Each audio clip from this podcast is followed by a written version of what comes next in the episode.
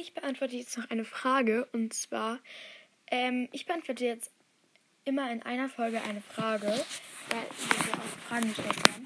Und zwar wurde mir jetzt die Frage von Hermine Potterhead 28. Viele Grüße gehen übrigens nochmal raus an dich. Du bist super cool, weil du jede Folge von mir auf jeden Fall kommentiert hast. Das ist super geil von dir. Okay, geil. Okay, geil. Ähm, das hat sich ein bisschen falsch angehört, ich bin ein bisschen Falschdenkerin, aber auf jeden Fall ist es richtig cool von dir. Du hast gefragt, wie wäre es für dich, wenn die ein Harry, also dein Harry Potter Lieblingscharakter stirbt? Ähm, also mein Lieblingscharakter ist ja Ginny und Hermine, also Ginny und Hermine. Und es wäre einfach richtig scheiße, wenn die sterben. Denn ich würde, ich würde, mein Zimmer würde sich in ein Schwimmbad verwandeln. So viel würde ich weinen, wirklich. Auch wenn es nur im Film ist, ich würde halt wirklich richtig weinen.